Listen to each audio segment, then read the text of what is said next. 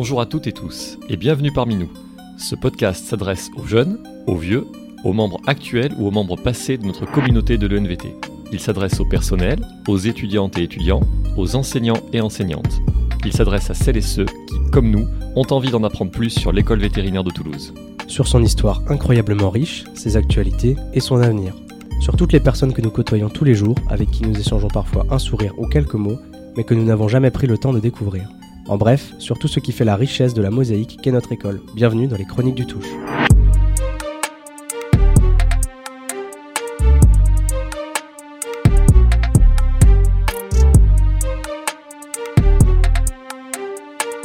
Et donc ce matin, nous avons le plaisir d'accueillir deux invités de marque, comme toujours des invités de marque bien sûr. Nous avons Cécile Mallet, qui est enseignante en biologie, écologie, santé ici à l'école vétérinaire de Toulouse, fraîchement recrutée, qui s'occupe particulièrement de la première année commune aux écoles vétérinaires, donc nouvelle formation dont Cécile nous dira quelques mots tout à l'heure. Et nous accueillons aussi euh, Marie-Anselme Moisan, qui est vétérinaire, diplômée de l'ENVT, hein, la meilleure école vétérinaire comme chacun sait, et qui exerce aujourd'hui maintenant en mixte, donc euh, canine, bovine, équine, toute espèce finalement à quatre pattes à Bessières, donc pas très loin d'ici, et qui nous parlera euh, des raisons pour lesquelles, entre autres, hein, elle a choisi euh, cette magnifique orientation. Donc bienvenue à toutes les deux euh, sur ce magnifique podcast.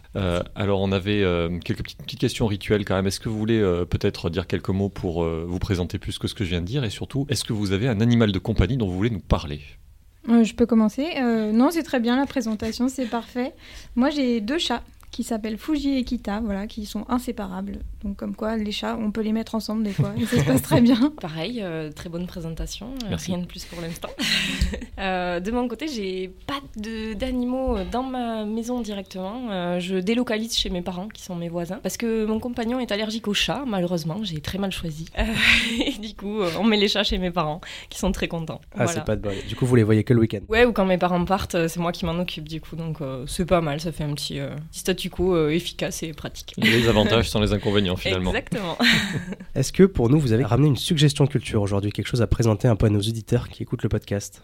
Euh, oui. De mon côté, ça va rester dans le monde de veto. J'ai découvert euh, le livre Vetos à qui doit être un petit peu connu quand même sur euh, l'école veto, puisque il y a Florian Twitou qui a fortement participé à ce projet. Donc c'est un recueil de fables, mais pas que. Il y a aussi des, des petites nouvelles, pas mal de choses courtes sur le monde vétérinaire, mais aussi les animaux de manière plus large. Tout très bien écrit et vraiment, moi, j'ai beaucoup apprécié de pouvoir lire ça par petites touches. Et donc c'est en lien avec les animaux quand même euh, Ouais.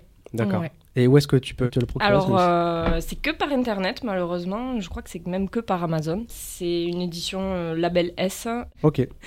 Et toi, Cécile, qu'est-ce que tu nous as ramené? Alors, je vous en ai ramené deux. Il y en a, une, c'est un livre que j'ai découvert dans les pochettes surprises euh, de la BU l'année dernière, euh, qui s'appelle L'ombre du vent de Carlos Ruiz Zafón, qui est un livre espagnol, euh, qui est très très bien traduit. Alors, ça fait un peu peur parce qu'il y a 500 pages et en effet, moi non plus, j'ai pas trop le temps de lire 500 pages d'affilée d'habitude. Mais en fait, il est tellement bien écrit qu'on se replonge dedans très facilement. Donc, je vous le conseille vraiment. Il est disponible à la BU. Allez-y. C'est une situation en Espagne, autour de la deuxième guerre mondiale, autour de la littérature qui est vraiment très sympa à lire.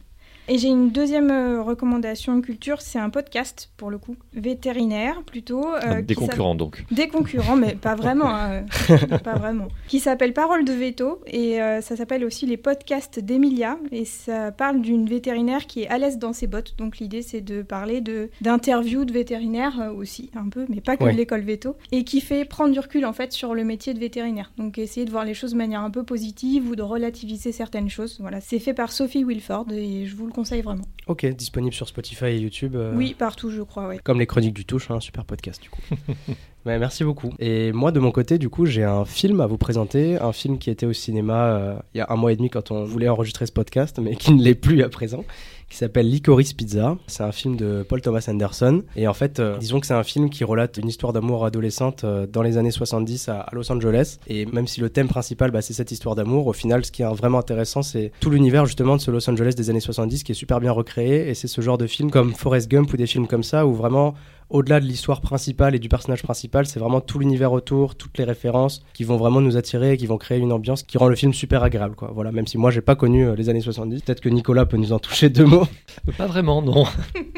Je suis pas Euh, si vieux que ça, tu sais. hein. Je sais, je rigole, Ok, c'est une ça blague. marche. Eh bien, du coup, merci pour ces belles suggestions culture, de quoi remplir euh, le mois qui arrive, peut-être même davantage. Et donc, euh, maintenant, on va pouvoir présenter quelques petites actualités euh, au sein de l'ENVT sur le mois qui vient de passer, qui a été lui aussi assez riche. Mais justement, on n'a pas été très bon avec toi, Nicolas, puisque ce coup-ci, il va y avoir à peu près 3 mois d'écart entre l'épisode 2 du podcast et, et celui-ci. Donc il y a quand même un paquet d'actualités à couvrir, qui en plus euh, seront même plus vraiment des actualités quand cet épisode sortira début avril. Parmi les choses que j'espère ne plus être actuelles d'ici 3 semaines, même si cela tient de l'utopisme et que je vais sans doute un peu plomber l'ambiance, il y a bien évidemment la guerre en Ukraine. Je ne tiens pas à ce que ce podcast contienne des messages politiques, mais ayant des origines ukrainiennes et de la famille encore en Ukraine, au moment où je vous parle, j'étais obligé d'en dire deux mots.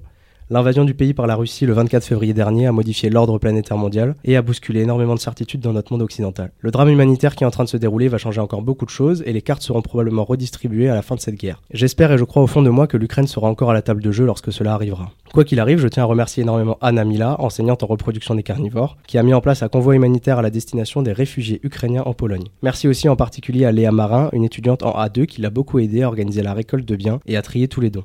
Et merci enfin à tous ceux qui ont donné, tous ceux qui ont aidé d'une manière ou d'une autre. Ces gestes font toute la différence pour celles et ceux qui, 2000 km à l'est d'ici, ont tout perdu.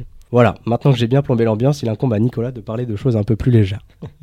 Non, mais c'est aussi un sujet important, effectivement, et c'était, ça nous tenait à cœur tous de- d'en parler euh, aujourd'hui et de saluer les efforts qui sont faits, alors à l'ENVT, mais aussi à l'extérieur, dans ce contexte-là, pour soutenir euh, autant que faire se peut euh, toutes les victimes de la guerre. Effectivement, sur des choses un petit peu plus légères, on peut citer un, bah, toujours un projet d'Anamila, hein, finalement, de cohortes de chiens qui vont naître sur l'école vétérinaire, là, très prochainement. Donc, c'est le cadre d'un grand projet de recherche, mais qui va aussi impliquer l'enseignement des futurs vétérinaires et puis aussi la société dans son ensemble, puisque le, projet, c'est de faire naître sur place à l'école vétérinaire une centaine de chiots, Golden Retriever. Le but de ces naissances, ça va être d'étudier sur du chien sain, donc en bonne santé, sur qui il y aura absolument aucune manipulation particulière, le microbiote et leur évolution euh, à partir de la naissance et jusqu'à l'âge adulte. Et ces chiens qui vont naître, donc l'occasion de leur euh, suivi de reproduction, de leur mise bas, de leur éducation, de la prévention et de leur suivi médical tout au long de la vie va être l'objet euh, d'attention pour les futurs vétérinaires et pour les enseignants qui les guident.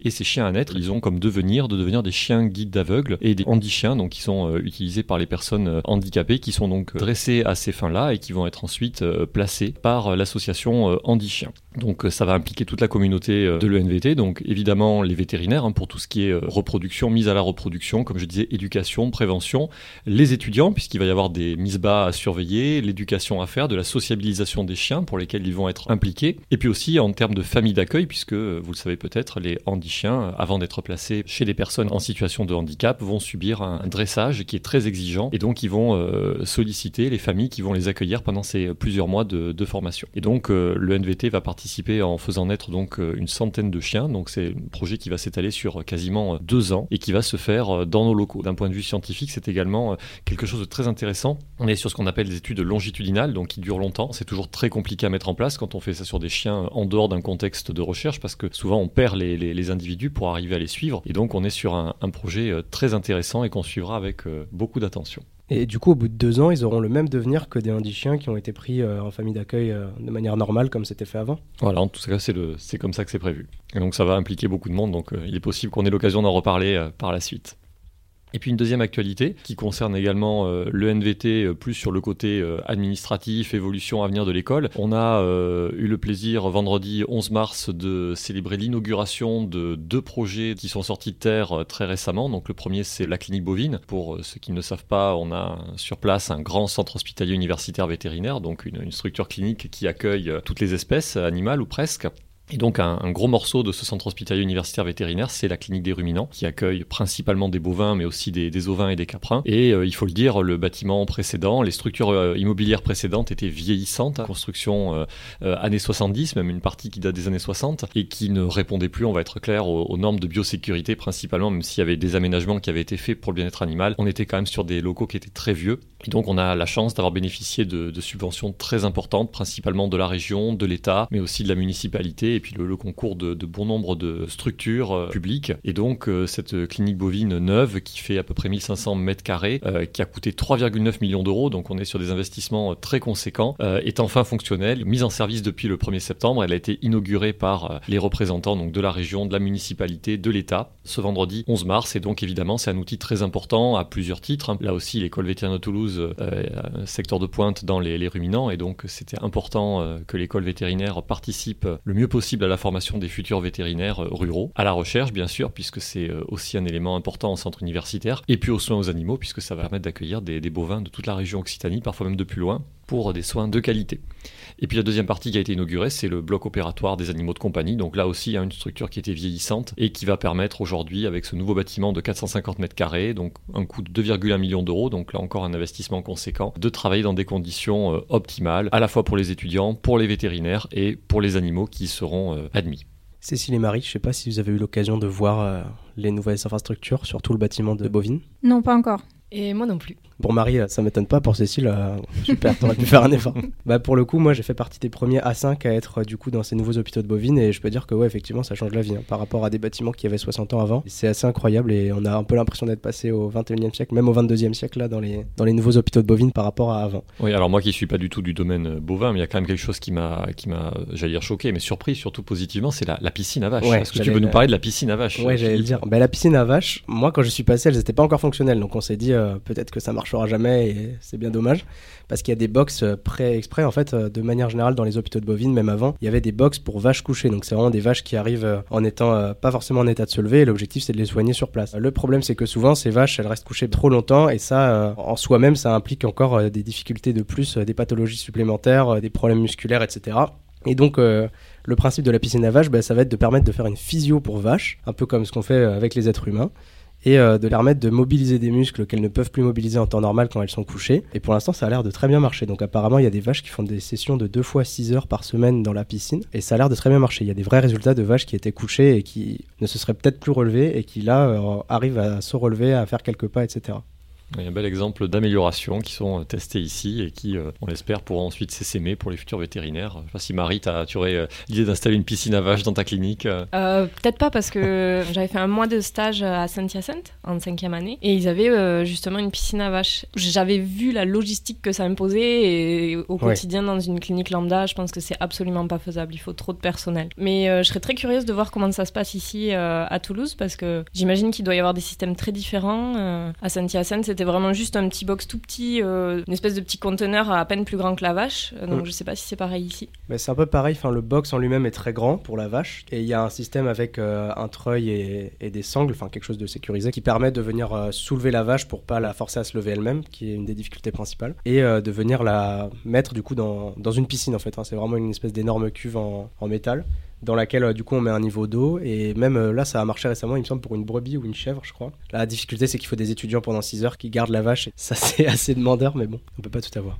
Voilà, et puis pour terminer aussi sur les actualités en ouvrant de manière un petit peu plus large, euh, cette inauguration, donc comme je vous le disais, ça a été l'occasion de recevoir euh, tous les représentants du ministère, de la région, euh, du département, de la municipalité, les représentants des ministères de l'enseignement supérieur, de la recherche et les ministères de l'agriculture. Et ces représentants ont renouvelé leur promesse d'investir massivement dans l'école vétérinaire de Toulouse dans les années à venir. Pourquoi? Bien parce que les, les, utilisateurs savent qu'on est sur un campus qui est certes très agréable, pavillonnaire, qui a un style architectural inimitable, mais qui est malheureusement vieillissant. Hein. On se rappelle que l'inauguration de la quasi-totalité des bâtiments date de 1964 et que les travaux ont malheureusement été assez minces depuis sur euh, la quasi-totalité de ces bâtiments, notamment les laboratoires de recherche, les structures d'enseignement et aussi certaines installations cliniques qui sont encore vieillissantes. Et donc, euh, à la fois la région et l'État ont annoncé, ont, confirmé que même si tout n'est pas encore signé, eh bien, il y a probablement plusieurs millions d'euros qui devraient arriver dans les cinq ans qui arrivent, qui seront à grande majorité fléchés sur les infrastructures d'enseignement et les infrastructures cliniques, les animaux de compagnie de sport et de loisirs. Donc, euh, pour faire simple chien, chat, nac et chevaux, euh, et que ça devrait permettre donc une amélioration très importante de nos installations. Et donc c'est quelque chose que nous attendons avec beaucoup d'impatience et euh,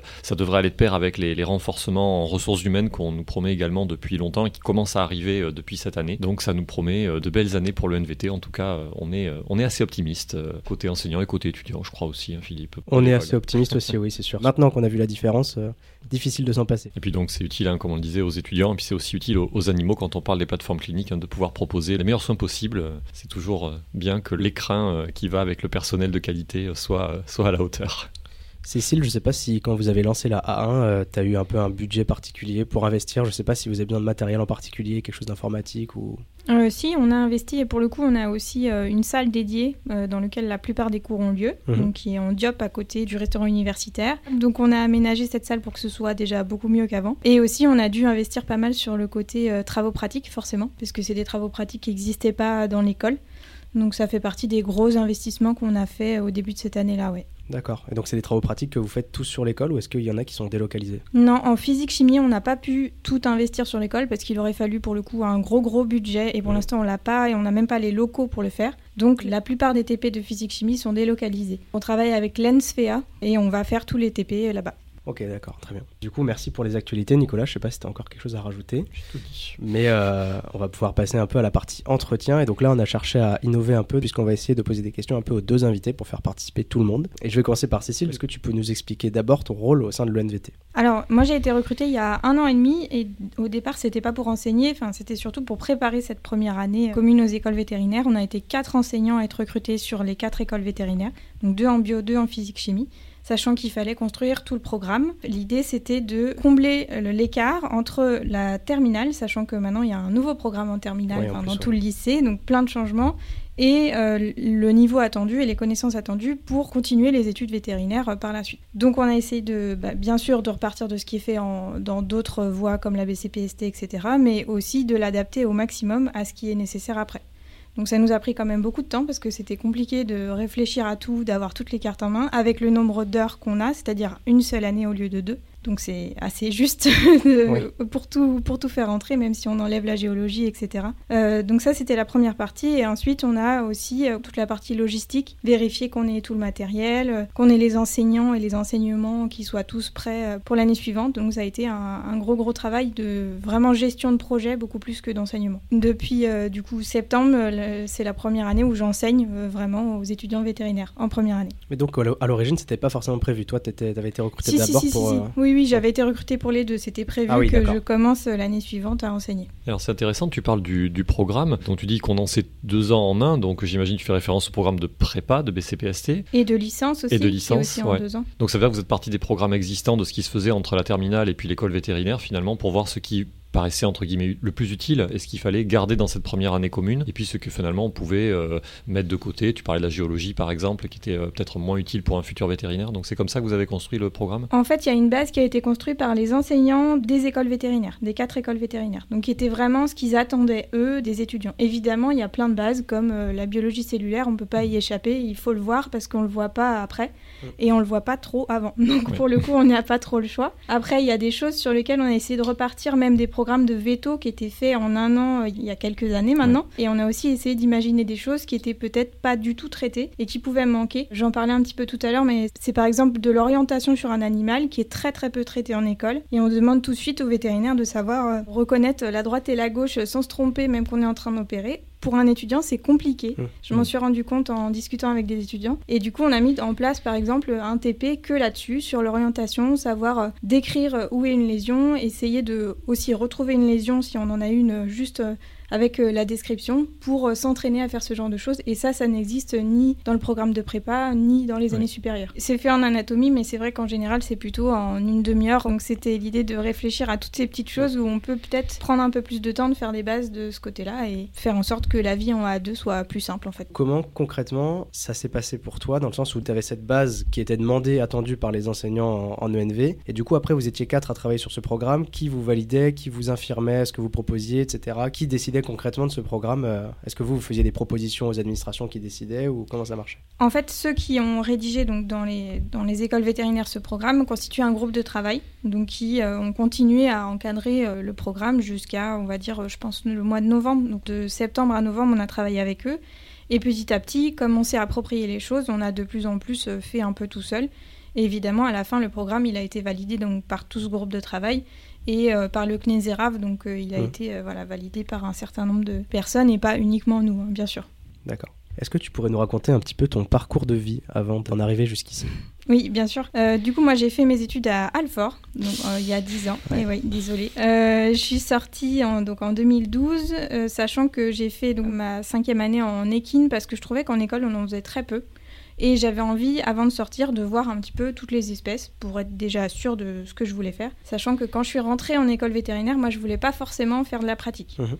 Mais ça me semblait intéressant, euh, quitte à être là, autant découvrir euh, ce que c'est et voir si ça pouvait me plaire ou pas. Finalement, bah, ça correspondait pas trop à mes valeurs, on en reparlera, mais voilà, c'était pas forcément ce qui me plaisait le plus.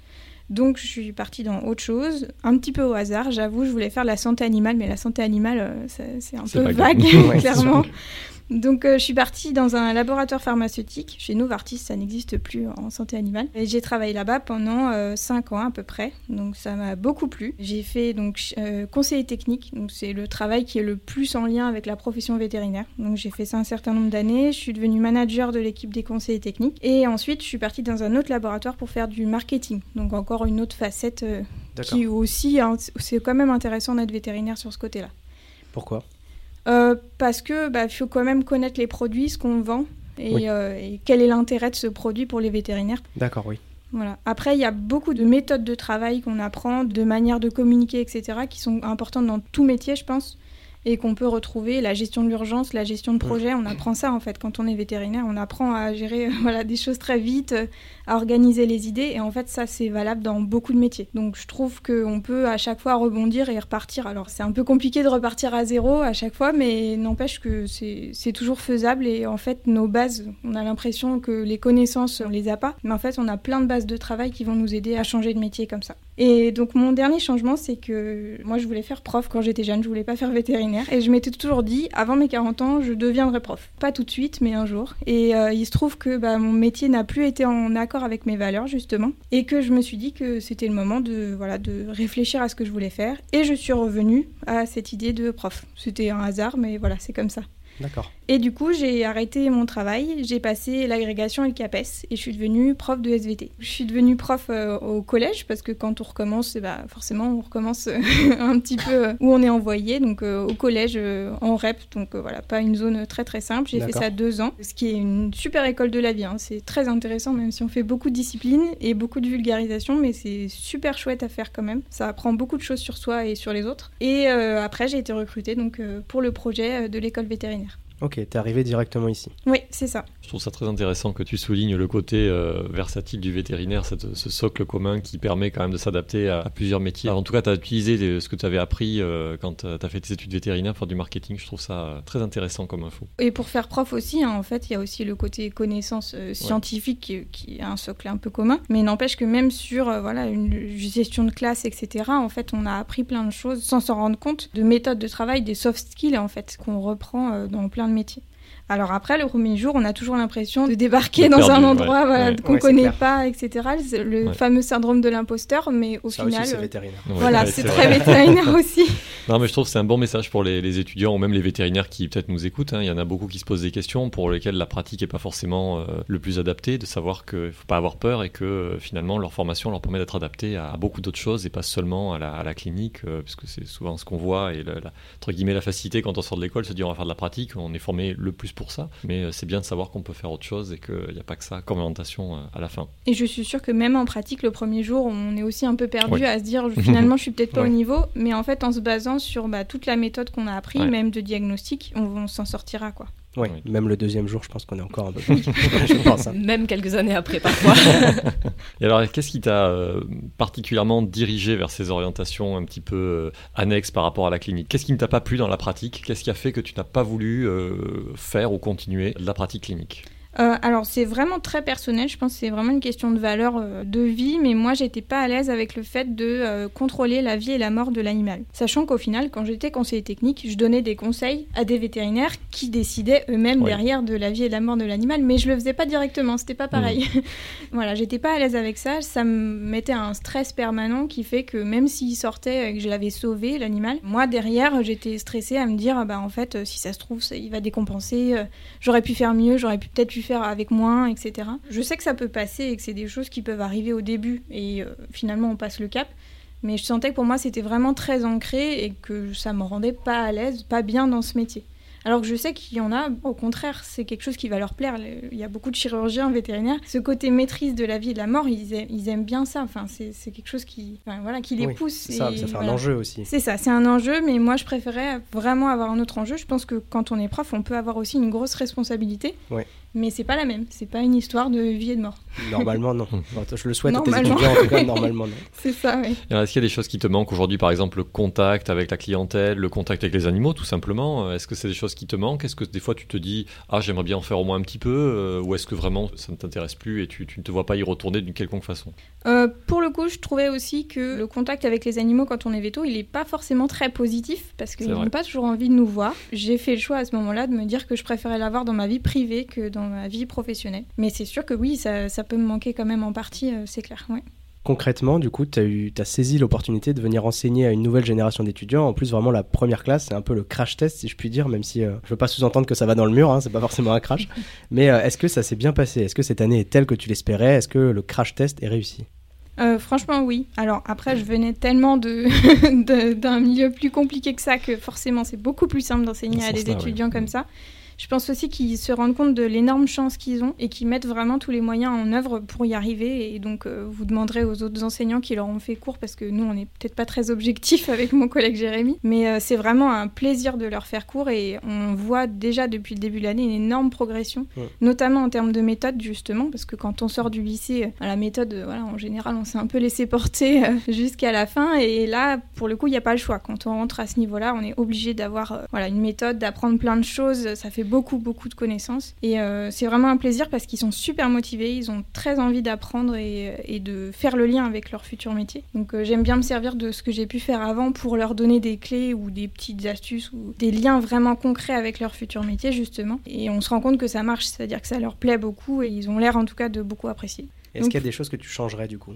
Dans le, dans le programme, dans, dans cette année, des choses que l'année prochaine, tu ferais différemment euh, C'est sûr. En général, on dit qu'il faut trois ans minimum avant d'avoir quelque chose qui est à peu près calé. Je pense qu'il faut un- toujours un petit peu de temps, donc on va forcément améliorer des choses, changer des choses. Après, finalement, moins que ce qu'on aurait pu penser, D'accord. je pense. Et alors, autre question, euh, par quelle voie tu es passé toi quand tu as fait tes études vétérinaires? Tu as fait la, une prépa BCPST avant oui, d'intégrer j'ai fait une prépa. BCPST. Et oui. donc, si tu compares par rapport à ce que tu as vécu quand tu étais étudiante en prépa, je suis passé par la prépa aussi, mais je connais, on on a quand même, c'est quand même une partie stressante de la vie parce qu'on n'est pas sûr d'avoir le concours à la fin. Statistiquement, on a plus de chances de le rater que de l'avoir. Il y a, on dit beaucoup de travail, beaucoup de pression. Euh, comment, si tu compares les deux formations, euh, celle que tu dispenses aujourd'hui puis celle que tu as vécue comme étudiante, est-ce qu'en termes de difficulté, est-ce qu'en termes de stress, est-ce qu'en termes de motivation, d'organisation, est-ce que tu peux essayer un petit peu de comparer? Qu'est-ce qui te paraît euh, comparable et qu'est-ce qui te paraît vraiment différent Oui, alors je peux en parler parce que quand j'ai passé l'agrégation, euh, je suis revenue en fait dans mon ancienne BCPST. Donc Oui, mon prof de prépa m'a accepté euh, au fond de sa classe à chaque fois avec des étudiants 10 ans plus jeunes, mais c'était hyper bien pour réviser la grecque Ouais. d'ailleurs. Je vous le conseille si, si vous voulez faire ça. Et en fait, je me suis rendu compte que ce qui m'a vraiment frappé, c'est qu'il n'avait aucune idée de ce qu'il voulait vraiment faire. Et même ceux qui voulaient faire vétérinaire ou travailler dans la santé animale, ils ne voulaient pas se poser la question de ce que ça voulait dire, de ce qu'il y avait derrière en fait. Je pense que c'était aussi une forme de se dire euh, je je suis rentrée là-dedans, il faut que j'aille au bout de mon Ouais. cursus et si je me rends compte maintenant que ça me plaît pas, euh, ça va tout gâcher quoi. Donc je pense qu'il y avait un petit peu de ça, un manque de temps clairement. Mm. Je sais que ça va changer parce qu'ils sont en train de travailler ça dans les programmes, mais c'était un peu frustrant euh, pour moi de voilà d'être là, de vouloir leur parler de leur futur métier et qu'ils aient pas envie d'en entendre parler. Ils se mettaient un peu la tête dans le sable, euh, pas vouloir euh, effectivement se rendre compte de la, de la réalité, tu penses, de, de la profession vétérinaire, euh, de ce qui les attendait derrière. Ouais, en tout cas, c'était pas leur objectif à ce Ouais. moment-là. C'était Ouais. vraiment réussir le concours, euh, Ouais. bachoter et, et y arriver. Ouais, c'est ça. Il doit y avoir un peu le côté de se dire une fois que j'y serai, euh, j'y réfléchirai quoi. Pour C'est l'instant, ça, euh, c'est un peu ça. Donc ça, ça m'a frappé quand même. Euh, je pense que c'est forcément un peu plus stressant que cette année euh, pour les étudiants. Je pense quand même que les étudiants de première année actuelle euh, travaillent énormément et sont assez stressés aussi parce que euh, finalement, bah, il y a tellement un gap de niveau entre euh, ce qu'on attend d'eux euh, à la fin de l'année et ce qu'ils avaient comme niveau en terminale. Je pense qu'ils voilà, ils mettent beaucoup les moyens, ils travaillent beaucoup, donc je pense qu'au niveau travail, je suis pas sûre que ce soit très différent. Après, en termes de pression, forcément un peu, parce qu'il n'y a pas de concours à la fin, donc il n'y a pas de classement. Mais comme ils savent pas trop comment fonctionnent les partiels, ça leur demande quand même de beaucoup travailler, et s'il y a une seule semaine où ils font la fête et qu'ils travaillent pas du tout, à rattraper, ils se rendent compte que c'est vraiment très compliqué. compliqué. alors justement, c'est parce que c'est une, des critiques qui avait été émise par euh, la profession ou par certaines personnes hein, quand cette nouvelle voie de recrutement avait été, euh, créée, c'était est-ce que finalement il ne va pas y avoir une formation plus facile, en tout cas un, niveau inférieur de cette formation-là? Donc c'est rassurant d'avoir ces infos-là et ça me permet de rebondir sur, est-ce que tu peux nous en dire plus sur l'évaluation qu'il va y avoir pour ces étudiants? Tu parles de partiel, concrètement ça va se passer, c'est à quel moment? Est-ce que c'est en fin de semestre? Est-ce que c'est du contrôle continu? Comment est-ce qu'on sanctionne et comment est-ce qu'on s'assure qu'ils ont le niveau pour commencer entre guillemets leurs études vétérinaires post-sélection niveau A2 donc euh, Alors en gros, c'est un petit peu une transition avec la terminale, donc on a fait le choix de garder quand même beaucoup de contrôle continu, ce qui permet aussi que dès le début de l'année et au fur et à mesure, ils apprennent leurs cours, parce que sinon ils se retrouvent, et ils nous l'ont dit, hein, ils nous ont dit si vous nous aviez mis que les partiels, euh, ça aurait été très compliqué Ouais. pour nous sans avoir pris de recul, etc. Donc ça permettait de faire une étape intermédiaire, sachant qu'il y a, donc comme toutes les autres années universitaires, les partiels euh, à la fin du premier semestre et à la fin du deuxième semestre. Après, en termes de niveau, on a essayé de partir sur des compétences et des aspects qui étaient attendus pour la suite. Il faut qu'ils maîtrisent certains aspects euh, par cœur, vraiment. Et certains aspects, il faut qu'ils en maîtrisent une bonne partie. Donc, on a essayé de se mettre d'accord à quatre écoles sur ce qu'on attendait. Ils ont des partiels communs, enfin, même toutes les évaluations sont communes euh, aux quatre écoles vétérinaires. Donc, l'idée, c'est de s'assurer qu'il y a un niveau qui est commun aux quatre écoles vétérinaires à la fin de cette première année. Très bien. Et alors Marie, est-ce que tu peux nous dire toi par quelle voie tu es passée et ce que tu penses de cette nouvelle euh, première année euh, commune aux écoles vétérinaires? Oui, bah moi, à l'inverse de Cécile, euh, je suis le gros cliché, la petite fille qui voulait toujours faire veto depuis toute petite, euh, la voie classique. Donc t'es passée par BCPST, ouais. tout à fait. Et à la base, quand j'ai entendu parler de ce projet-là, d'ouvrir euh, cette voie-là, j'étais plutôt un peu contre, je pense, parce que j'avais l'impression que ça pourrait pas fonctionner. C'était très intuitif hein, comme, comme impression. Euh, Tu n'es pas la seule à avoir eu cette intuition, ouais, il y a beaucoup de gens hein, qui l'ont eu. hein. Et finalement, là, en entendant Cécile, euh, je pense que c'est quand même euh, intéressant de proposer autre chose. Si ça permet de, plus viser euh, veto, je pense que ça peut être intéressant. C'est aussi une des choses qui peut, selon moi, être problématique dans notre formation, d'avoir quelque chose parfois de beaucoup trop large et de pas forcément viser exactement les connaissances qui seront appliquées plus tard. Ouais, je pense aussi. Et pour le coup, oui, tout le monde, euh, enfin beaucoup de gens partageaient cette idée reçue à la base euh, de, de la A0, enfin de la A1 du coup maintenant, qui allait pas être suffisante, qui allait avoir un vrai gap entre les étudiants qui sortent de parcours euh, prépa, fac, etc. et des étudiants qui arrivent par là. Et au final, euh, j'ai pu les côtoyer quand même un peu, j'ai pu les rencontrer, j'ai pu leur parler un peu à tous ces étudiants de A1 et j'ai quand même été frappé par la maturité qu'ils avaient. Je m'attendais pas forcément à ça, sachant qu'il y en a qui sont encore mineurs. Au début de l'année, la moitié était mineure Oui. en France, c'est ça. Donc oui, il y a une vraie maturité et nous, il y avait aussi un enjeu derrière au niveau de l'amicale et des étudiants pour réussir à les introduire dans la communauté étudiante sans trop les introduire dans la communauté étudiante. Déjà l'accès aux soirées qui était compliqué par le fait que justement il y a beaucoup de mineurs. Je pense qu'on s'en est pas trop mal sorti parce que quand ils veulent boire un café le midi, quand ils veulent accéder au club, au sport, etc., ils le peuvent en théorie. Même si c'est vrai que comme tu disais, ils y travaillent beaucoup et en fait il y en a beaucoup qui nous ont dit qu'ils s'investiraient là-dedans l'année prochaine. Je crois savoir qu'il y a des euh, enseignants de classe prépa qui participent également euh, à la formation de ces étudiants-là. Euh, J'ai Ouais. des vacataires qui viennent, Ouais. par contre ils sont pas en BCPST, en général ils sont plutôt à la fac. C'est un style particulier parce que forcément quand on est prof à la fac on n'a pas du tout la même manière d'enseigner qu'un prof de lycée. Ouais. Et je pense que nous on a une relation aussi particulière avec les étudiants, on les connaît très bien. Comme ils disent on les voit plus que leur maman. hein. Donc, euh, mais en tout cas voilà, je sais que, je peux pas parler pour les autres écoles, mais à Toulouse l'enseignante de mathématiques qui est là s'investit beaucoup et essaye vraiment de faire en sorte que les étudiants réussissent. Et d'ailleurs, je crois qu'on est l'école qui a le mieux réussi les maths. Enfin, d'ailleurs, qui a très bien réussi les partiels par rapport aux autres écoles. Donc, euh, Ah la classe. bravo aux Parfait. étudiants. Bravo à eux. C'est à noter ça. Et toi, Marie, du coup, tu es vétérinaire praticienne et tu as été diplômée d'une bonne école vétérinaire, pas comme Cécile.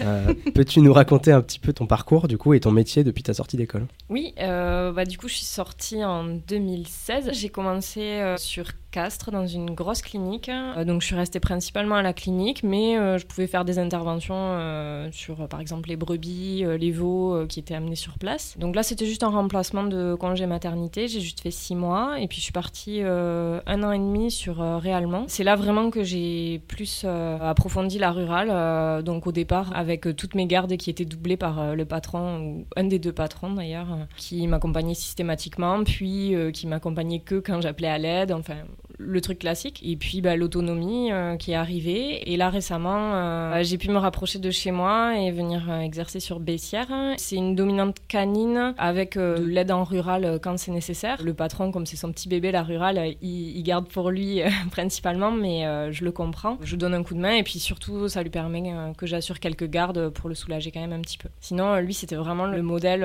ancien, entre guillemets, du veto qui faisait vraiment H24, 7 jours sur 7, 365 jours par an, toutes ces gardes, etc. Quoi. Et alors du coup, est-ce que tu t'épanouis dans la pratique euh, de la clinique? Est-ce que ça te plaît? Euh, Oui, ça me plaît. Petite remarque au passage, j'ai quand même eu une grosse interrogation euh, en quatrième et cinquième année. Est-ce que je vais en pratique ou pas? Notamment parce que finalement le stage de recherche m'avait beaucoup plu et je me disais ah est-ce que la recherche pourrait pas aussi être un domaine dans lequel je m'épanouirais? J'ai pas la réponse à cette question puisque j'ai choisi la pratique. Je pense qu'il y avait une partie challenge. J'avais vraiment envie de voir si j'étais capable d'activer un peu mon côté manuel parce que jusque là avec les études etc j'avais l'impression qu'on stimulait surtout le côté intellectuel. Et puis, euh, j'ai quand même aussi le côté euh, relation client qui me faisait très peur et qui est toujours compliqué. Hein, faut être bien honnête, c'est une des parties du métier qui est, qui est très très compliquée et à laquelle on est selon moi pas du tout préparé. Et alors du coup, la question que qu'on se pose, parce que c'est vraiment le, le, cœur du débat, on va reparler, je pense, dans la prochaine étape du podcast. Mais qu'est-ce qui t'a poussé à faire de la mixte en fait?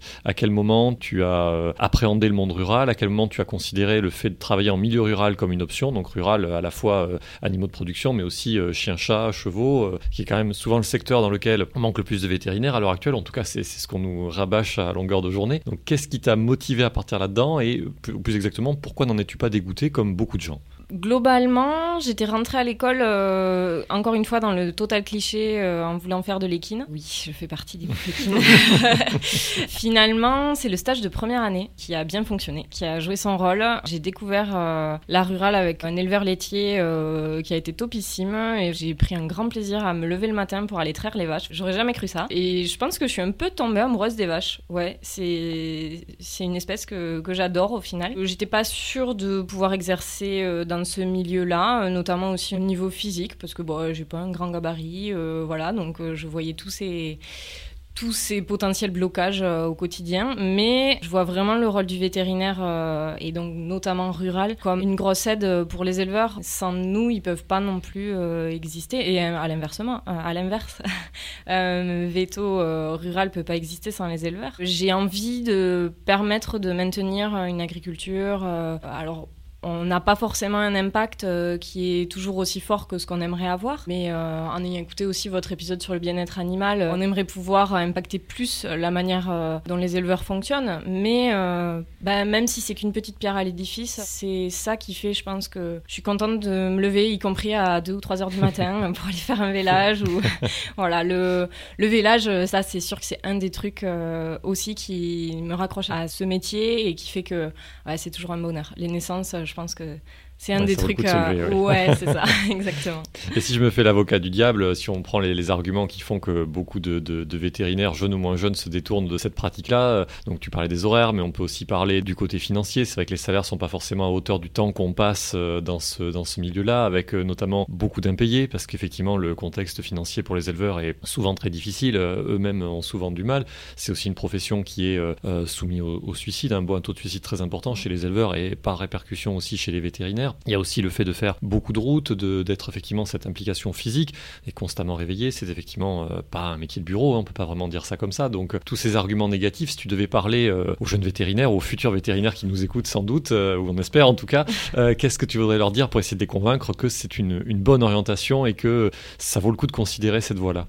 Euh, c'est difficile, il y a plein de questions là en une seule. Euh, je pense que j'ai quand même le bon côté, moi, parce que je suis salarié, donc euh, les impayés, tout ça, ça m'impacte pas vraiment directement, même si ben, je vois les dossiers des, des, clients et je vois les 5000 euros en attente, ou, voilà, donc c'est sûr que, que, je m'en rends compte. en mixte, comme je suis moi, avec quand même une dominante de canine, je pense que ça reste quand même plus facile, parce que la canine va, va compenser beaucoup plus. voilà, je je peux pas vraiment parler pour des zones encore plus rurales. c'est pour ça que c'est difficile de, de, vraiment dire allez-y, allez dans un coin vraiment perdu. ça va être aussi très personnel. aimer le conduire, je pense que c'est essentiel. Moi, je trouve un plaisir énorme à conduire dans mm. les coteaux, dans les petites routes. c'est mon oxygène entre deux interventions. Mais ouais, pour quelqu'un de lambda qui a peut-être jamais vécu à la campagne aussi, bah ça peut être un mode de vie super à trouver. Ça, c'est ça, c'est une certitude parce que bah, au quotidien, on va avoir un éleveur à qui on va prendre le lait, un éleveur à qui on va prendre, j'en sais rien, de l'agneau, du veau. Il y a hum, je pense, une qualité de vie qui est, euh, alors pas au niveau des horaires euh, ou quoi, mais, mais sur le lien qu'on peut avoir euh, à l'environnement et, à l'humain, qui est très très différent de ce qu'on peut avoir en, canine. Et clairement, je disais que la relation client, c'était quelque chose de très compliqué pour moi. ça, c'est plutôt sur le côté canin, finalement. Les moments où je peux être beaucoup plus libre avec les éleveurs qu'avec les propriétaires, c'est très important pour moi. Et du coup, tu nous disais que tu n'avais pas le sentiment d'avoir vraiment pu aborder cet euh, aspect-là du métier pendant tes années d'études, le côté relation client, etc. Est-ce que de manière plus générale, tu penses que l'école t'a bien préparé à la vie active? Alors, non. Désolée d'être aussi catégorique, mais euh, ouais.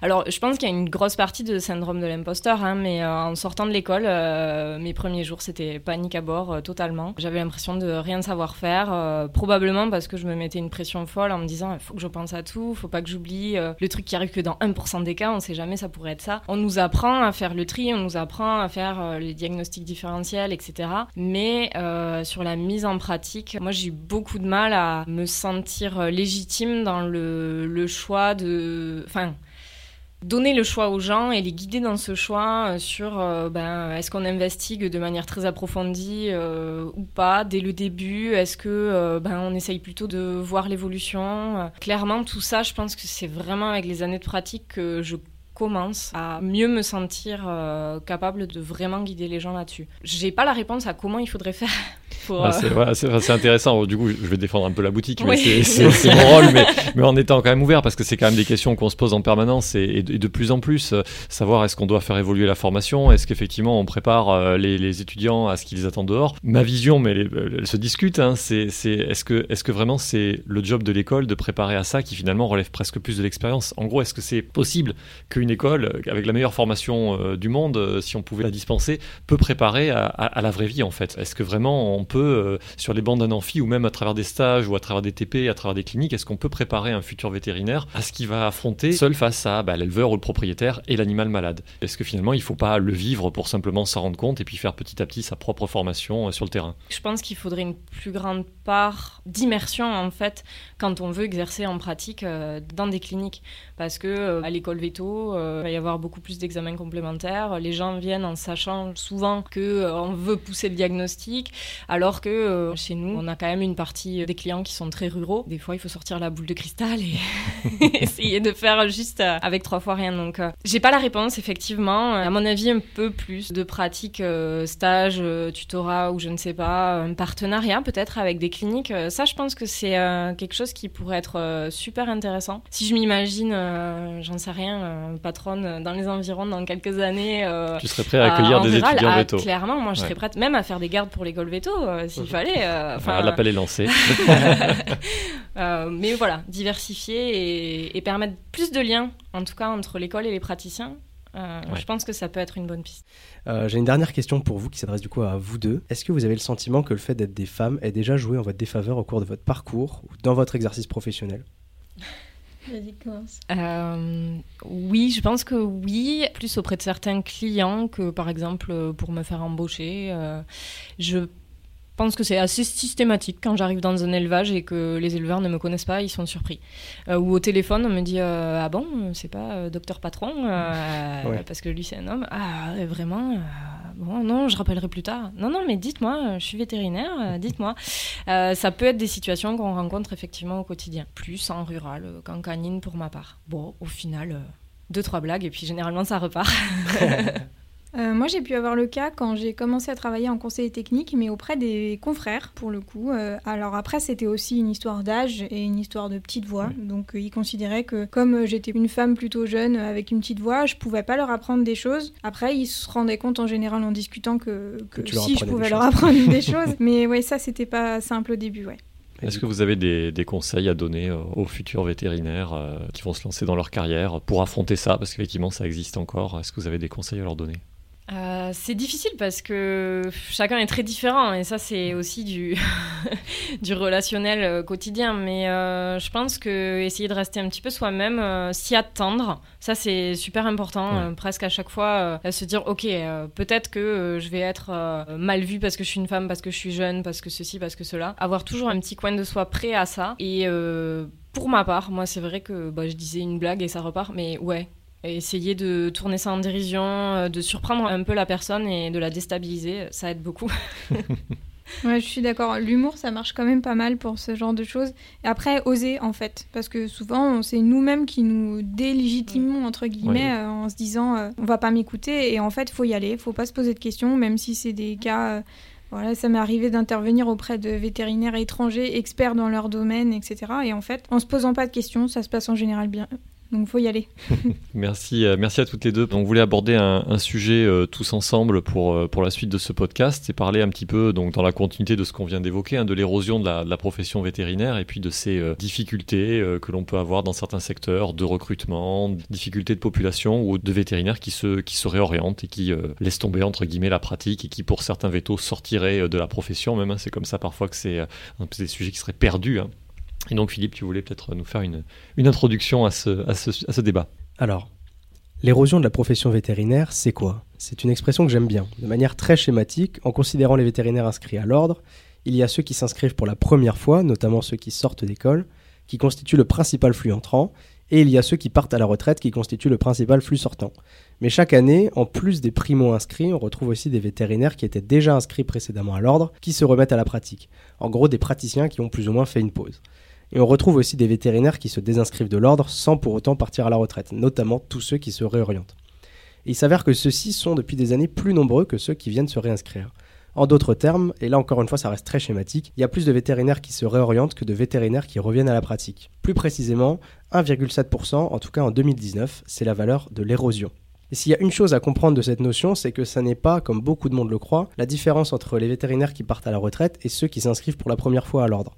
Ça, ce sont un peu des flux inévitables, si vous voulez. Comme les naissances et les décès lorsqu'on étudie une population, les anciens s'en vont, les nouveaux arrivent. Tandis que l'érosion, je trouve que cela introduit un enjeu d'attractivité de la profession. Trop de vétérinaires mettent une pause parfois définitive à l'exercice libéral et pas assez n'y reviennent. Et quand je dis trop, c'est en prenant en compte les besoins théoriques en vétérinaire auxquels la France fera face en 2030. À ce sujet, vous pourrez justement trouver une étude très intéressante qui a été conduite par Philippe Barallon et Lucille Fressinet de Philom et qui s'appelle Analyse prospective des besoins de diplômés vétérinaires en France. Je vous invite à y jeter un œil. Revenons-en à nos moutons, le nombre de vétérinaires qui interrompent leur activité de praticien n'est pas une préoccupation toute nouvelle, c'est même une question sur laquelle beaucoup de monde s'est déjà penché. Ce nombre est-il incompressible? Peut-on rendre la profession plus attractive? Est-ce que le problème vient des profils des étudiants recrutés dès l'école? Est-ce que vous pensez, comme certains mauvais esprits le suggèrent parfois, que cela peut être en lien avec la féminisation de la profession? Toutes ces questions, nous vous les posons à vous, qui respectivement êtes partis dans l'industrie, êtes devenue enseignante, ou être resté, si je puis dire, euh, au cul des vaches, mais également à toi, Nicolas, qui du coup a décidé de travailler dans une école nationale vétérinaire. Alors, moi, ce que je peux dire, c'est que quand je suis sortie d'école, on m'avait présenté des chiffres en me disant qu'il y avait 15% à peu près des diplômés qui exerçaient pas. Et moi, je savais que je voulais pas forcément faire de la clientèle, donc je me voyais déjà dans ces 15%. Et en tout cas, actuellement, j'ai pas l'impression que 10 ans après, on soit à plus de 15% dans euh, ma promo. Après, je sais que vu les chiffres, euh, c'est plus le cas, donc il doit y avoir plus de personnes qui font autre chose. Pour le coup, j'ai un peu l'impression d'y être un petit peu revenue aussi, vu que je suis revenue en école vétérinaire. C'est comme si j'étais partie puis revenue. Et en final, quand on est dans l'industrie pharmaceutique, on a un vrai rôle de vétérinaire, euh, même sanitaire euh, pour les produits, etc. Je trouve pas exactement qu'on soit sorti. Et d'ailleurs, on est souvent inscrit à l'ordre quand on est aussi en laboratoire pharmaceutique. Donc il y a d'autres métiers annexes où il y a vraiment un vrai besoin de vétérinaires aussi, mais qui ne sont pas lissés dans les métiers libéraux, etc. Ouais, ça je pense aussi. Et puis, comme tu le disais, il y a ce chiffre de 15% quand on vous brandit du coup à la fin de l'école. Je trouve que du coup, ça donne un peu le sentiment d'appartenir à une catégorie de chats noirs, euh, de gens qui vont direct à l'écart. Des fois, on a un peu le sentiment d'avoir été des étudiants qui ont fait des études gratos mais qui sont partis ailleurs. On a profité des études vétérinaires pour ne pas devenir vétérinaire. Alors qu'en soi, comme tu dis, en fait, c'est important que des vétérinaires soient à certains postes, pas forcément pratiques. C'est important. On a aussi un savoir-faire. On apprend beaucoup de choses qui nous servent dans des métiers connexes, pas juste la pratique. Et euh, ouais, moi je le ressens aussi parce que je suis en train de passer le concours euh, d'entrée à l'ENSV pour devenir du coup inspecteur de santé publique. Et je le ressens aussi parce qu'il y a un peu ce côté euh, Ah, tu veux pas faire de pratique, quoi. Ah, ouais, non. C'est dommage de faire toutes ces études pour faire de la santé publique, alors que c'est nécessaire. C'est nécessaire. On peut pas rentrer à l'ENSV comme on veut. Voilà, il y a aussi un besoin de vétérinaires dans certains domaines. Oui, et on, on peut pas, peut pas être conseiller technique et conseiller des vétérinaires si on n'a pas fait veto avant. C'est pas possible. C'est pareil. Oui, je pense que c'est important de rappeler effectivement que ceux qui ne s'inscrivent pas à l'ordre, en tout cas ceux qui font pas de la pratique, ne sont pas perdus. Moi, c'est surtout l'info que, que je, je, voulais donner, c'est que ce sont pas des gens qui vont euh, ne pas utiliser leurs études. Effectivement, ils vont servir la profession, ils vont servir la société d'une manière différente qu'en soignant euh, des chiens, des chats, des vaches, des chevaux. Et donc, c'est pas forcément des gens perdus et qu'on a formés pour rien. Je sais pas, Marie, si tu euh, partages cette information ou si tu penses qu'il y a que les praticiens qui sont utiles. Ah non, pas du tout. non, non, je pense qu'il faut vraiment de tout pour faire un monde et effectivement, veto, euh, c'est pas que praticien, mais il euh, y a ce manque. Oui, ça, il est, il est flagrant euh, sur le terrain. alors, moi, là où j'exerce, on a la chance d'être proche de Toulouse et bon, il y a l'école veto, ça reste une grande ville, donc ça reste très attractif, donc on le ressent moins. On arrive à, avoir du monde assez facilement, mais dès que je discute avec des amis qui exercent un peu plus loin, il y a vraiment des grosses, grosses difficultés à, recruter. Le manque il y est en pratique, euh, comment le combler, euh, ça reste difficile parce que voilà, on a parlé des bons côtés, mais les mauvais côtés, euh, ils, sont quand même vraiment forts au quotidien. Hein. arriver à s'extraire un petit peu de la pratique et du monde veto pour vivre une vie familiale à côté, profiter d'avoir quelques heures de libre parce que ça reste un métier qui est très très prenant, hein, qui demande un nombre d'heures souvent très important. D'ailleurs, bah, je pense que s'il y a un forfait jour qui existe, c'est pas pour rien. Est-ce que tu peux juste réexpliquer ce qu'est le forfait jour rapidement pour ceux qui nous écoutent qui ne savent pas forcément ce que c'est Tout à fait. Euh, bah, pour être euh, employé, euh, salarié vétérinaire, on peut être soit au forfait heure, qui est le classique des autres professions généralement, donc 35 heures par semaine. Et sinon, on peut être embauché au forfait jour, donc un temps plein, ça correspond à 216 jours travaillés par an. Et là, en fait, une journée de travail, bah, qu'on travaille 6 heures ou qu'on travaille 12 heures, on va être payé la même chose. C'est pas forcément les horaires d'ouverture de la clinique. S'il y a une urgence qui arrive 10 minutes avant la fermeture, euh, on va l'assurer quand même. On est au, service euh, des clients et des animaux, euh, pas que sur nos horaires de travail, ce qui est impossible. En fait, sur les horaires d'ouverture, c'est impossible d'assurer la continuité des soins avec juste ça. Si je peux me permettre de rebondir, il y en a qui m'ont contacté parce qu'ils voulaient changer de métier, notamment parce qu'ils voulaient améliorer leurs horaires de travail. Et je tiens à dire que c'est pas forcément mieux ailleurs. non, mais il faut ah bien le souligner, c'est-à-dire que quand on est dans l'industrie pharmaceutique, on va faire les congrès, on va intervenir le soir pour faire des conférences pour les vétos. Quand je faisais ça, je rentrais chez moi trois soirs par semaine maximum.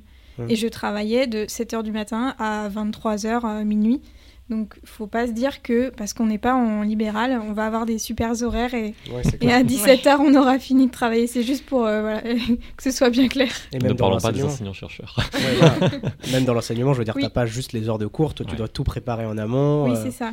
corriger, etc. Enfin, oui, c'est clair. Oui, pour une première année, je vous raconte pas les horaires que ça fait ou les week-ends que ça fait. C'est très compliqué, c'est clair. Donc, c'est clair que c'est compliqué les gardes et je pense qu'il y en a qui supportent pas euh, les gardes et le fait de se lever la nuit. Ça, c'est une chose de faire des grosses horaires et de jamais sortir de son travail. Mais attention, vétérinaire dans plein d'aspects et dans même d'autres métiers, on retrouve ce type de, difficultés. Est-ce que c'est un élément que tu avais pris en compte, toi, au moment de t'orienter en sortie d'école, ou c'est vraiment plus par rapport à cette histoire de vie ou de mort et de... Euh, oui, enfin j'avais fait, euh, j'avais fait des gardes parce que j'étais euh, à côté de Paris, donc je faisais des gardes euh, toute seule de, week-end, etc. et de nuit. Et c'est vrai que j'avais fait, je crois, un été où j'avais, je faisais que des nuits et je trouvais ça horrible de faire que des nuits et je m'étais dit que ça allait être compliqué de faire que des gardes. Après, ça dépend vraiment des, des personnes. C'est juste que moi, le rythme m'allait pas trop, mais en soi, faire une garde de temps en temps en rural, quand j'en avais fait en stage, ça m'avait pas trop dérangé. Enfin, ça, ça dépend du, du rythme, en fait, je pense. Oui, ben, sur ça, je pense que l'évolution euh, vers des cliniques avec plus de vétérinaires, euh, enfin, si on veut arriver à alléger un petit peu euh, le quotidien, ça me semble relativement inévitable. Pour prendre mon exemple, j'ai un soir par semaine, un week-end sur quatre de garde. Clairement, je pense que je pourrais pas faire plus pour ma santé mentale et physique, quoi. Donc, euh, ben, ça, ça veut dire quoi? Ben, Ça veut dire au moins 5 vétérinaires qu'il y a sur les gardes pour avoir un soir par semaine chacun. Alors après, peut-être qu'il y en a un qui fera deux soirs euh, parce qu'il se le sent, etc. On n'a pas tous le même rythme. Mais euh, voilà, pour un- une qualité de vie euh, au quotidien en pratique, je crois qu'il y a des, des aménagements euh, obligatoires au niveau de- des structures aussi. Ouais, et puis c'est un peu le serpent qui se mord la queue parce que du coup, plus il y a de vétérinaires qui partent à cause des conditions de travail, plus Ouais. les conditions de travail de ceux qui restent sont compliquées, Tout plus la permanence des soins et l'assurance des gardes, euh, elle est difficile. Et comme c'est, enfin comme c'est une profession réglementée en fait, la profession de vétérinaire, le fait qu'il y en ait de moins en moins, ça implique que du coup, il y a de plus en plus de travail pour tous ceux qui restent quoi. Oui, ça se ressent d'ailleurs hein, sur le terrain. euh, C'est-à-dire, tu veux dire, euh, Euh, ben, on sent que il y a plus de boulot euh, et moins de personnel. Enfin, même nous qui avons possibilité de recruter relativement facilement euh, par rapport à ce que je disais tout à l'heure, on le sent quoi. Et euh, par rapport aux gens avec qui tu discutes, aux cliniques voisines ou en tout cas à ceux qui essaient de recruter, d'après toi, quels sont les principaux freins? Est-ce que c'est qu'il n'y a pas de candidats du tout? Est-ce que les candidats qui postulent changent d'avis parce que les conditions qu'on leur propose ne leur conviennent pas? Est-ce qu'ils essayent et qu'ils s'en vont au bout de quelques mois ou quelques années parce que pareil, ça ne leur convient plus? Si tu essayais d'identifier un petit peu ce qui bloque, ça serait quoi? Pour toi? Il y a un peu de tout ça à la fois. Pour la rurale, ça va être déjà de base de trouver quelqu'un en sortie d'école, même en ayant fait la 5 euh, euh, bovine. On n'est pas prêt, hein. c'est clairement euh, sur le terrain qu'on peut se former, et notamment en obstétrique, hein, ce qui est quand même le cœur des gardes, il faut bien l'avouer. Donc euh, ouais, en rural, euh, je pense qu'il y a ce gros frein euh, au recrutement, parce que même des cliniques qui seraient prêtes à former, eh ben, euh, elles trouvent pas forcément les étudiants qui sont prêts à, se lancer là-dedans. Et derrière, il y a une attente peut-être salariale, de conditions de travail, qui est un peu au-dessus de ce que peut proposer la convention collective. Je pense que ça, c'est un frein clairement à ce que les gens restent. Je confirme, c'est un petit peu le retour que j'ai de, des copains vétos qui parfois sont dans des zones où ils, ils devraient recruter facilement, euh, à côté de grandes villes, à côté de la mer, etc. Et en fait, il y a déjà pas beaucoup de candidats qui postulent. Et ceux qui postulent sont en général très exigeants sur les conditions. Ils ont aussi Ouais. raison de l'être parce qu'au final, ils ont tellement de choix qu'ils peuvent se de- le permettre aussi. Et il y a possiblement peut-être un petit changement de société là-dessus, mais ça, je pense que c'est dans toutes les professions, c'est pas vétérinaire, c'est partout où peut-être qu'on accepte moins aussi de faire euh, du 24 heures sur 24. Ouais. On accepte moins d'avoir euh, pas de vie de famille ou pas de vie du tout, et, où au final, on va être un petit peu exigeant sur, en effet, bah, le, nombre de gardes qu'on va faire, etc.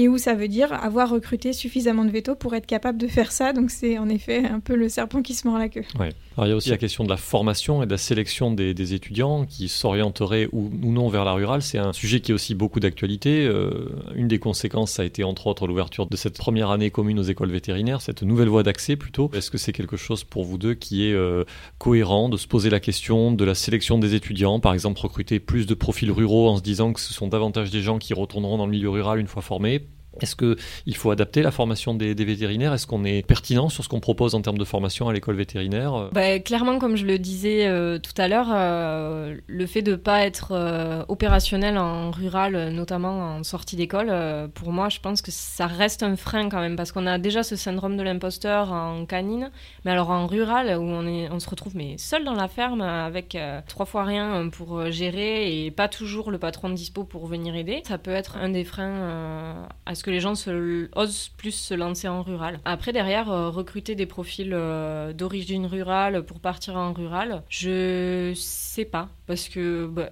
oui, j'habite à la campagne, par exemple, mais clairement, je suis pas un exemple d'origine rurale et ben j'ai terminé à aimer ça. Donc, euh, je suis pas sûre qu'on puisse généraliser à ce point-là. Peut-être que les stats nous donnent plus d'infos, mais Moi, j'ai l'impression de manière empirique que les gens que je connais qui viennent du milieu rural ne cherchent pas forcément à y retourner. Et inversement, moi, j'ai jamais vécu dans une ville de moins de 100 000 habitants et pourtant je me vois très bien euh, potentiellement travailler dans la campagne plus tard. Oui, je suis pas sûre non plus. Après, c'est sûr que si on prend euh, des personnes qui ont vécu que en ville, euh, potentiellement, ils ont peut-être envie Oui. aussi de retourner en ville. Il me semble que sur Paris, pour le coup, ils sont pas du tout en manque de veto, au contraire. Donc ça dépend un petit peu des zones. Après, je sais que par rapport au, au recrutement qu'on peut faire, le concours post-bac en l'occurrence, il avait été un peu calibré au niveau des petits entretiens pour discuter un peu avec les futurs étudiants de comment ils voient le métier. C'était pas que sur le côté rural, mais c'était déjà d'avoir une vision un peu précise de leur métier et d'avoir cherché d'une manière ou d'une autre, avoir fait des stages, avoir été voir ce que c'est vraiment pour voir si ça leur plaisait. Ça, ça peut être euh, quand même un impact un peu positif. Et le fait de mettre même dès la première année là un petit stage où finalement, je crois que les deux tiers sont partis en mixte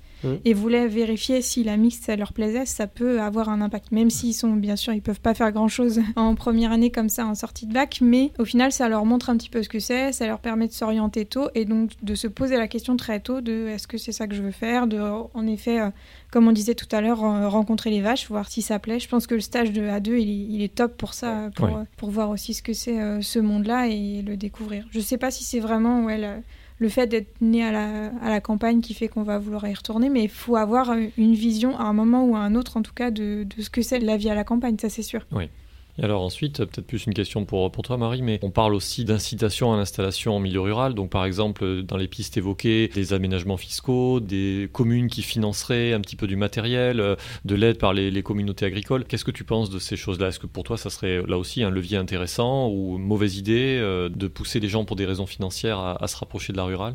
Euh, de toute façon, il n'y aura pas que le financier. hein. Si on veut pas y rester, on n'y restera pas. Mais euh, oui, je pense que ça peut quand même fortement aider parce que, euh, ben, on le disait, il y a toujours les problèmes d'impayés.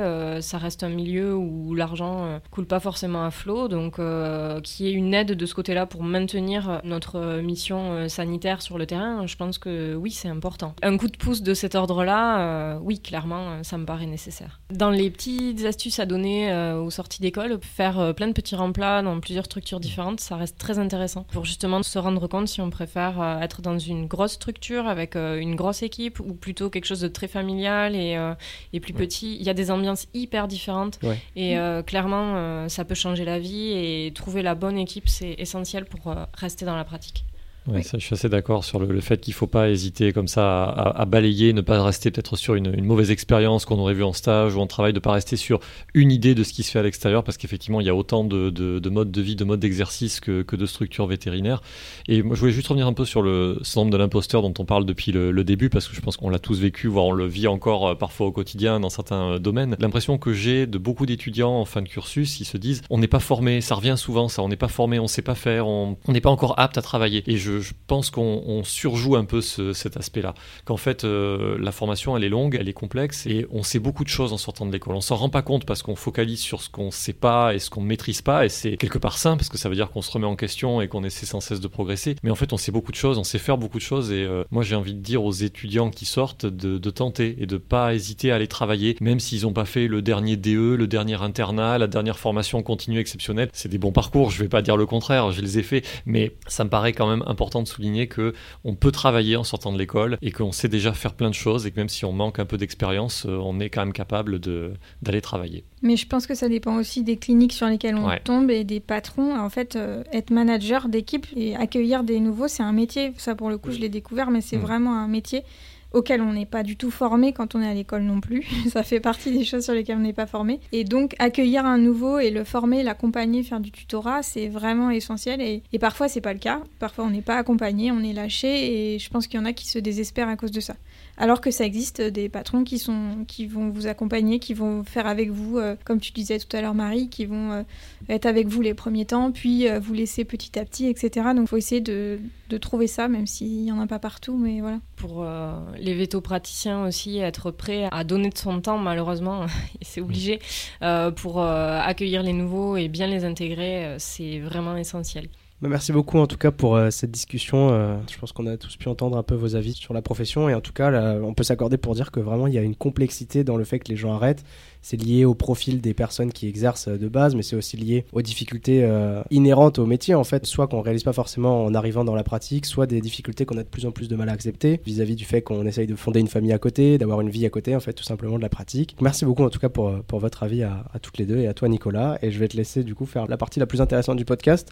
Comme merci, toujours. Merci d'être resté jusqu'au bout. De qui vas-tu nous parler aujourd'hui, Nicolas? Ah, bah, je vais trouver encore euh, quelqu'un qui avait la bougeotte. Lui aussi s'est orienté plusieurs fois. Je crois qu'il avait du mal à choisir euh, destinée. Donc, c'est un bel exemple de réussite, hein. comme disait le professeur Baudin qui a enseigné dans cette école pendant de nombreuses années. C'était un bon à rien, mais un propre à tout, en un mot, un vétérinaire finalement. Donc Poulot, si vous cherchez euh, un modèle de personne qui a fait carrière, je vous présente Philippe Mopa, vétérinaire de la promo Toulouse 1963. Donc 1963, pour resituer, c'est la dernière promo qui a connu Matabio, qui n'a pas connu encore le, chemin des Capelles. Donc euh, finalement euh, assez ancien, hein, si on doit dire, hein. même plus ancien que moi, Philippe, pour rester dans le thème. Donc avant d'être veto, Philippe était étudiant. Oui, ça c'est vous en doutiez un petit peu. Et il faut dire que déjà durant ces quatre années d'étudiant en veto, son pédigré sera copieusement rempli. Son imagination est débridée, toujours en éveil, que ce soit dans le travail ou dans les loisirs, écrivent ses camarades. Donc il fera honneur aux traditions matabiennes, donc comprendre de Matabio. Hein. Exemple, en plein milieu de la nuit, il conduit une expédition qui vient apporter des notes de couleur à la statue de Pierre-Paul Riquet, donc statue qui se dresse encore aujourd'hui sur le pont enjambant le canal à côté de la gare. Il avait recouvert la, la statue de peinture rutilante avec quelques-uns de ses camarades en pleine nuit. Donc bien entendu rattrapé par la il va passer sa nuit au poste de police et il fut libéré sur parole avec pour seule peine de nettoyage intégral de ses exploits. Une autre fois, il participe au pèlerinage de Lourdes et en fin organisateur, il confie à ses camarades pharmaciennes ce qu'il appelle, j'ouvre les guillemets, la logistique de la gestion des fluides. Comprendre, convoyer une quantité non négligeable de vin rouge. Donc il va disposer un tonnelet dans une poussette d'enfant de façon à ce que ça puisse passer inaperçu euh, au milieu des pèlerinages. Donc vous imaginez l'animation que cela a pu créer. Mais un de ses plus éminents faits d'armes euh, en tant qu'étudiant demeure l'hydrolyse des périparatéticiennes de la place Wilson. Donc plantons le décor. À cette époque, notre cher ENVT trône au bout de ce qui deviendra les allées Jean Jaurès, donc en lieu et place de la cathédrale de la culture qui est la médiathèque de Toulouse. Et beaucoup d'élèves et même certains professeurs logés dans les environs, notamment de la place Wilson, donc euh, zone centrale hein, de la ville de Toulouse. Et donc un compromo de la promotion 1963 raconte l'exploit. Donc nous étions six vétos logés au deuxième étage de la rue d'Austerlitz. Alors pour un coup d'éclat, ça s'impose. Cette rue donnée sur la place Wilson, où le soir venu, d'élégantes jeunes femmes s'expliquaient sur le bitume, comme on disait. Sur le balconnet attendait en permanence un seau rempli de 10 litres d'eau. Avec Philippe, nous repérons deux élégantes, tout juste sorties du salon de coiffure voisin, et qui s'abritaient sous une ombrelle. Au moment où elle passe sous notre balcon, nous larguons les 10 litres d'eau. L'ombrelle plie sous la charge et voilà nos deux péripates détrempées de pied en cap, qui, furieuses, grimpent à grandes enjambées jusqu'à notre deuxième étage, où elles trouvent évidemment porte close. Sauf malheureusement celle de un de nos malheureux copains absents. Elles investissent la place et balancent par la fenêtre vêtements, ustensiles et même les cours. Donc il nous resta à tout ramasser dans la rue et à expliquer gentiment l'affaire à notre ami dès le lendemain. Voilà un petit peu qui était Philippe en tant qu'étudiant. Mais loin de ses exploits potages, Philippe Mopa va dérouler une bien trop brève mais extraordinaire carrière à partir d'une formation que l'on peut qualifier d'éclectique. Donc il est diplômé, euh, diplôme d'état de docteur vétérinaire en 1965, quelques années après la fin de ses études, et ensuite tout va s'accélérer. En 1970, il fait un doctorat d'université S-Sciences et en profite pour valider par la même occasion un doctorat en pharmacie. Et enfin, il décrochera en 1976 un diplôme d'état de docteur en médecine humaine donc. Portant son palmarès à quatre doctorats, donc trois d'exercice et, un d'université, ce qui est, vous en doutez, plutôt pas mal.